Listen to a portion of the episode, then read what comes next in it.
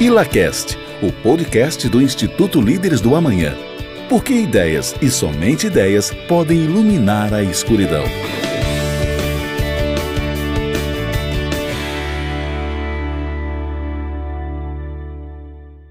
Sejam bem-vindos ao ILACAST, o podcast do Instituto Líderes do Amanhã.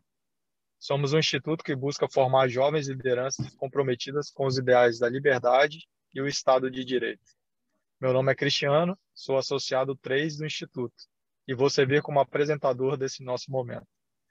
Antes de começar, vale ressaltar que toda opinião dita aqui diz respeito a cada indivíduo presente e não ao Instituto. Afinal, o Instituto Líderes do Amanhã não emite opinião. Pois bem, o ILA promove diferentes atividades com, com os associados. Uma delas é o nosso estudo de livro, onde um grupo se aprofunda no estudo sobre determinado livro e o tema descrito nele e depois realiza uma, uma apresentação com as reflexões que mais acharam pertinentes ao longo do período dedicado. O livro da vez é Gestão de Alta Performance, de Andrew Grove. Um livro que é praticamente um manual de gestão. Foi escrito em 1983 por um ex-presidente da Intel e que ainda se mostra super atual. Inclusive, o próprio autor, Grove, é conhecido como o pai do OKR. Convido nesse momento que nossos associados se apresentem para darmos início ao nosso bate-papo. Olá, eu sou Ana Luísa, sou associada 1 do Instituto e sou advogada. Opa, eu sou Henrique, eu sou associado 2 do Instituto e sou consultor de gestão empresarial na IMEG. Fala pessoal, eu sou Guilherme, sou associado 1 do Instituto, trabalho na empresa Nave Supply. Pessoal, boa tarde, eu sou Mário, sou associado 3 do Instituto Líderes Amanhã. Muito obrigado, pessoal. Vamos lá. Ana, pode nos contar um pouco de Andy Groove e o OKR? Posso sim, Cristiano. Bom, vamos lá. Quem é Andy Groove? O Andy Groove ele nasceu na Hungria e ele migrou para os Estados Unidos em 1956, fugindo da Hungria comunista. Né? A gente brinca aí entre a gente que esse povo que sai de país comunista e vai para os Estados Unidos tem alguma coisa um pouco diferente. E aí, é, vindo para os Estados Unidos, o Groove foi contratado pela Intel, começou lá e logo assumiu cargos de direção dentro da empresa. Ele esteve à frente da Intel na mudança do business da empresa de fabricação de chips de memórias para microprocessadores. Isso foi bastante significativo nos Estados Unidos, né, porque permitiu que as pessoas comuns tivessem computadores em casa.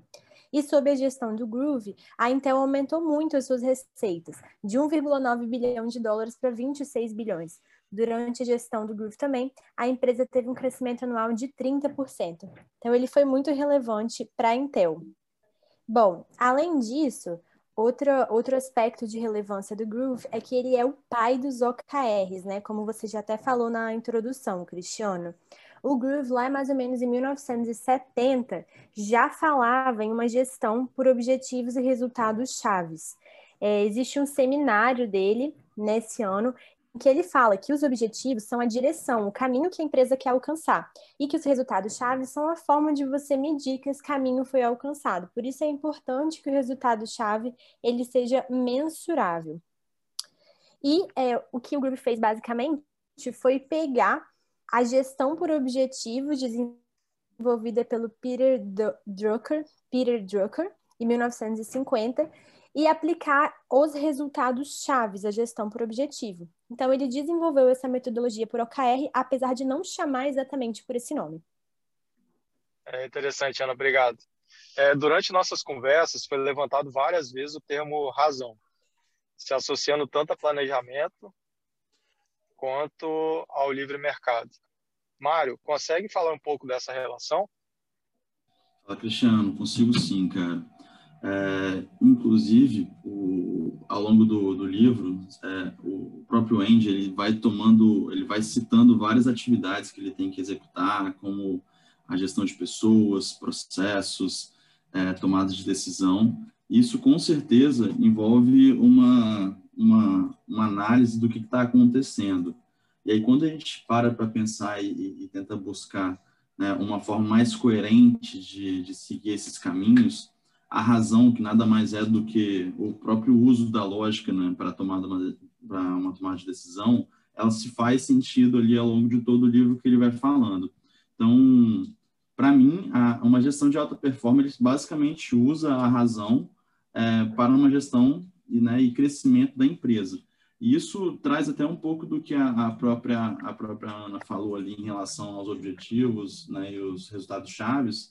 Quando se cria um, um, planejamento da empresa, você sabe basicamente onde você quer chegar, e aí então você cria um certo objetivo, e ao longo daquele caminho, você vai precisando tomar decisões para seguir a rota ou para alterar o rumo. E para isso, você vai precisando verificar todas as informações, os dados, é, os insights, o conhecimento que as pessoas já têm, para que aí sim, né, tentar validar ou invalidar aquelas, aquelas informações, para que aí sim você consegue traduzir em uma decisão que faça mais sentido, pensando que essa decisão vai gerar um output, que na verdade é o resultado, ele gosta de chamar de output sempre, que é um, um resultado cada vez maior. E, e para isso, né, e tem até uma parte que, que eu gosto bastante do livro, que é quando ele tenta traduzir né, o resultado de um, de um gestor ou um resultado gerencial, ele tenta traduzir por uma equação matemática, assim. E aí, sempre que você pensa em uma equação matemática, é impossível você dissociar de lógica e é impossível também, consequentemente, é, desassociar em relação à razão. Então, eu acho que razão tem muito a ver com gestão. Razão é um processo que o próprio Andy ele vai tomando ali ao longo de, de todo o livro como base para escrever e ao longo da, da, própria sua, da sua própria gestão na Intel também. Preciso que ele não abdicou dessa, desse valor. Perfeito, Mário. É, partindo desse princípio, né, a razão aí como, como início da, da nossa análise, é, um dos pilares do livro, é, inclusive, exemplifica como uma fábrica de café da manhã funciona, né? Aí, Guilherme, fala um pouco para a gente sobre isso, né, sobre esses conceitos que o livro traz, é, como a etapa limitante, defasagem de tempo e operações de produção. Claro, vamos lá. Vamos pegar por partes aqui. É, a etapa limitante, é, ela é a etapa que, do fluxo do processo que determina o formato geral da operação, geralmente. Por quê? Porque ela é a etapa mais lenta desse processo e todo o resto é feito em função dela. Se a gente pegar o exemplo do, da fábrica de café da manhã, que a gente traz no livro, a etapa limitante, ela seria a preparação do ovo, por exemplo. Tá? E aí depois a gente cai no conceito de defasagem de tempo. O que, que seria isso? Cada etapa do processo tem um tempo específico para ser finalizado. Então, é, esse, esses tempos são colocados juntos, digamos assim, e em função da etapa limitante, a gente consegue identificar em, em qual etapa cada parte do processo vai ficar, dependendo do seu tempo. Então, falando, a gente falou um pouco sobre os processos. E aí a gente traz a questão de operações de produção, que seria o quê? é o processo em si, que a gente comentou alguns conceitos, a montagem e os testes. Se a gente pegar de novo o exemplo do, da fábrica de café da manhã, a montagem seria, por exemplo, a montagem do prato para servir para o cliente, e o teste seria um teste visual. Aí aqui também é importante a gente ressaltar, e Andy destaca isso no livro, é, que à medida que um processo ele vai evoluindo, as etapas vão sendo feitas, maior valor agregado vai tendo aquele produto. Então, se a gente precisar identificar e corrigir erros, é sempre importante fazer nas etapas mais iniciais possíveis. E um exemplo que o Andy traz no livro é a questão, por exemplo, de relatório nas empresas. É sempre melhor o gestor ele acompanhar a, a evolução desse relatório, pegando esboços, por exemplo, do que ele esperar o relatório final para validar ou então ele invalidar aquele relatório, que gera muito custo do seu subordinado, por exemplo, gastando horas ou dias fazendo um relatório que no, no final das contas não vai ser usado. Basicamente é isso. Muito bom, Guilherme, obrigado. Henrique, a gente conhece é, sabe da sua trajetória, né? Que você é um cara que gosta muito de método, de gestão e atua com isso aí no seu dia a dia. É, esse livro foi escrito, escrito em 1983. Por que você acredita que ele ainda é tão atual? Fala, Cristiano. Tudo bem? Olha só, é, eu gosto muito de método de gestão e trabalho com isso, né? Acho que é por conta do background de engenheiro. Mas, assim, esse livro, ele é de 1883, porém, existem livros de gestão que buscam os fundamentos da gestão mais antigos ainda e são também atuais. Eu acredito que esse livro, ele, ele é tão, assim, tão ele, é tão, é, ele acrescenta tanto para nós porque ele traz o, realmente um manual de como fazer é, as coisas de acordo com a percepção do autor, né? E querendo ou não, o autor ele é, ele é, ele está dentro do século, ele está dentro desse do, do momento atual da gestão. Então eu vejo que existem sempre boas práticas e vários outros autores trazem as suas boas práticas dentro da percepção e do contexto do autor, mas ele conseguiu, o Andy, ele conseguiu unir vários conceitos e pilares da gestão em, em um livro. Eu acho que essa, essa foi a grande entrega do Andrew, né? Henrique, muito bom aí essa realmente o, o autor traz princípios, né, é, e métodos aí que são que são aplicáveis é, na, na, gestão e são é, faz com que a gente também possa aperfeiçoar, né, de acordo com, com a organização, a cultura e tudo mais, né? É, além disso, Grove traz no livro é, que a gestão deve ser voltada para gerar sempre o maior output, ou seja, né, resultado. E um dos pontos para, para, para isso é o gestor focar em atividade de maior alavancagem. É, pessoal, fiquem à vontade para falar sobre esse tema aí da maior alavancagem. Eu acho, Cristiano, que é um ponto muito relevante do livro e que leva a gente à reflexão também de pensar o que, que tipo de atividade do gestor gera alta alavancagem, né?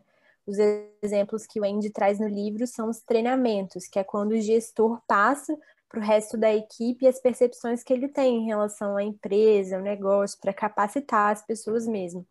Então, a gente também fica pensando o que mais o gestor pode fazer na organização que gera essa alta alavancagem.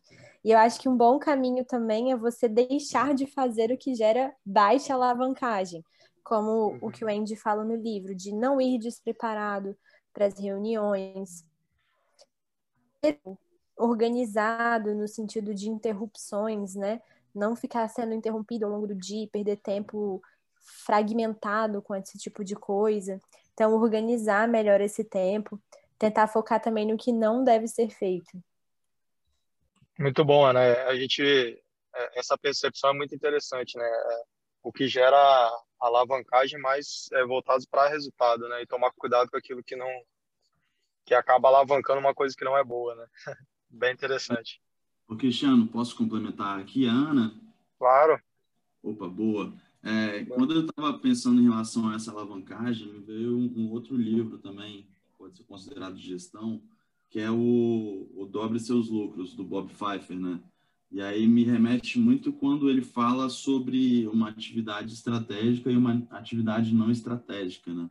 É, por mais que os conceitos sejam diferentes, eles estão lá o Bob Pfeiffer ele traz a atividade estratégica como atividade que geram, né, geram valor para a empresa, geram receitas e as não estratégicas são atividades um pouco mais administrativas, é um pouco do que a Ana falou de realmente faz a gente refletir quais são as atividades que, primeiro, vão trazer mais dinheiro para a empresa e, segundo, que vão facilitar ali o dia a dia, é, a interação e maximizar né, o conhecimento das pessoas, maximizar os processos. Eu acho que isso acaba englobando ali o trato com as pessoas, o trato com as máquinas quando for, forem fábricas, e o trato com os processos bem desenhados, isso acaba gerando um output muito maior. Assim. Então, quando ele, quando ele traduz matematicamente, você acaba olhando, ok, essa atividade me gerava alavancagem ruim, então eu vou excluir ela da minha frente ou eu vou passar, eu vou delegar para alguém que, que, talvez tenha uma hierarquia, é, que tenha talvez um custo de oportunidade menor do que a pessoa como um gestor. Então, isso é um, é um momento de muita reflexão. Obviamente, muita coisa ali, ela pode ser, entre aspas, subjetiva, mas é muito válido tentar trazer para o mais objetivo possível. Assim. Então, acho que esse é um, um ponto legal. É muito boa a relação com, com o Dob Seus Lucros. Eu estava, quando a Ana estava falando, eu realmente pensei nessa, já tem algum conceito similar, né? E é é exatamente isso mesmo, né? o que é estratégico, o que não é estratégico, e aí a, a base é a mesma. Né? É, e o interessante é que as duas abordagens elas vão de encontro ao resultado. Isso é, é muito bacana. Bom, para finalizar, é, queria ouvir de cada um o que mais marcou ou algum aprendizado que teve aí durante a leitura do livro. É, eu sei que a gente se dedicou bastante na preparação, mas é, talvez tenha alguma coisa que chamou atenção e que pode ser aplicado daqui para frente também, né? Então é, é, é interessante a gente trazer isso que vai ser o, o conhecimento aplicado aí na prática. Então, é, a gente nas nossas reuniões, né, a gente verificou que o, o livro ele é muito descritivo, né? Ele traz muito objetivamente o que você deve fazer ao planejar, ao contratar, ao a, nas suas reuniões, enfim. Mas eu, o Andrew ele coloca um ponto que eu acho muito, muito relevante, que, que ele coloca um ponto de atenção no gestor, que ao seguir um procedimento formal, ele abre mão do pensar e do revisar esse procedimento formal. Então, assim, ou seja, né, a gente pode seguir um procedimento formal, um, um to-do list bem estabelecido, mas nunca deixar de se questionar o, por, o como estamos fazendo e o, e o que estamos fazendo, né? Acho que isso que é a partir daí que vem a melhoria contínua. Então, para mim, é, são dois pontos que, que mais me marcaram. O primeiro, eu acho que é para todo mundo isso, é um, um livro escrito aí há quase 40 anos e que é bem atual até hoje, mesmo o mundo mudando bastante aí nos últimos anos, ele continua sendo um livro muito atual. E um outro ponto que marcou bastante um capítulo específico do livro foi a questão de avaliação de desempenho. Para mim foi bem, bem impactante é, a importância que Andy dá sobre a avaliação de desempenho do colaborador. E principalmente qual o objetivo final dessa avaliação. Que não seria queimar alguém ou para demitir as pessoas, e sim o objetivo final é justamente melhorar o desempenho dos colaboradores identificando às vezes algumas lacunas para e assim fazer treinamentos ou motivando também esses colaboradores. Isso que que mais me marcou aí na, na minha leitura e na, nas nossas discussões. Bacana, Guilherme. E aí você já já pensa em levar isso para a sua empresa? É, foi isso é tão ponto de curiosidade assim, eu na, lá na empresa a gente estava para aplicar a avaliação de desempenho mas no momento que eu li o livro, eu tive alguns insights que eu percebi que a gente estava indo por um caminho que não leva esse objetivo de melhorar é, o desempenho do, do, do, nosso colaborador. Então, a gente está até revendo alguns pontos de acordo com o que o Andy descreve no, no livro, para poder aplicar aí dentro de um prazo aí de um mês, talvez, usando já as premissas do livro, que eu acho que vai ser bacana. Show de bola. É, daqui a um mês, então, você traz aí o, para a gente ficar sabendo como foi o resultado. Combinado.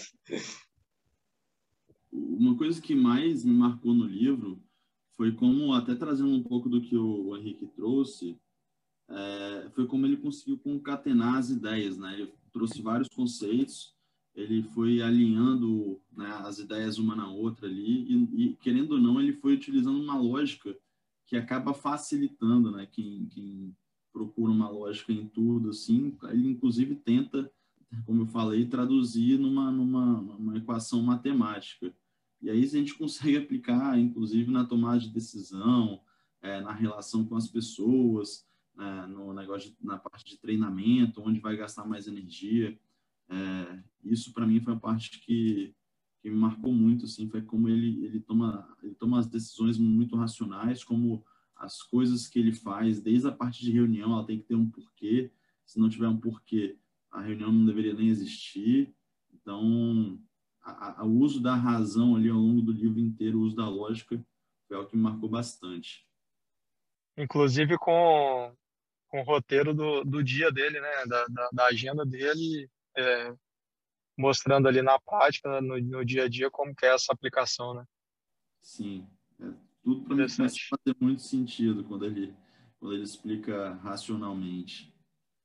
É, o que mais me, me marcou no livro foi logo no início, em que ele falava sobre a fábrica de café da manhã, E eu, como advogada, trabalho com prestação de serviço, né? Eu não tenho nenhum produto.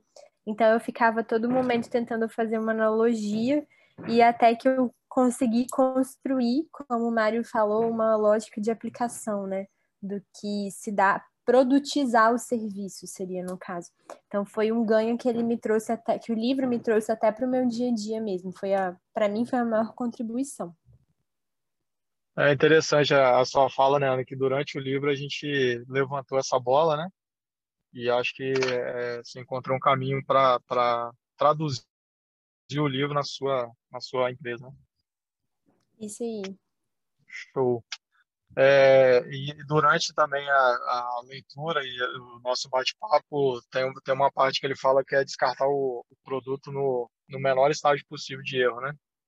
E na hora eu lembrei de uma visita que a gente fez até pelo Líderes lá na Bianco Grace, em que é exatamente esse processo, né? A, a peça, ela é, por qualquer erro mínimo que seja, ele é detectado e descartado quanto antes, e em algumas partes ele volta ainda para a produção. Então, a gente vê como que que essa é, a teoria, né, o, método que o livro apresenta, ele é aplicado na prática e, e em grandes empresas, né? Então ficou muito muito claro para a gente essa esse processo. É, pessoal, muito obrigado pela audiência. Esses foram alguns pontos abordados no livro de Grove. É um livro riquíssimo de informação que todo gestor deveria ler mesmo tendo mais de 30 anos, ainda se mostra um livro super atual e relevante. É, reforço que toda opinião dita aqui diz respeito a cada indivíduo presente e não ao Instituto Líderes do Amanhã. Afinal, o Instituto não emite opinião. É, você pode acompanhar mais informações, mais discussões do Instituto Líderes do Amanhã também pelo Instagram, Facebook, YouTube LinkedIn. Em breve, novos, novos episódios no IlaCast. E para finalizar, vou parafra parafrasear em Wendy com uma pequena adição na citação dela, que tem muito a ver com o livro. Através dos séculos, existiram homens que deram os primeiros passos por novas estradas, armados com nada além de sua própria visão, e encontraram ao longo dessas estradas ferramentas de gestão para ajudarem a construir um legado mais duradouro e próximo.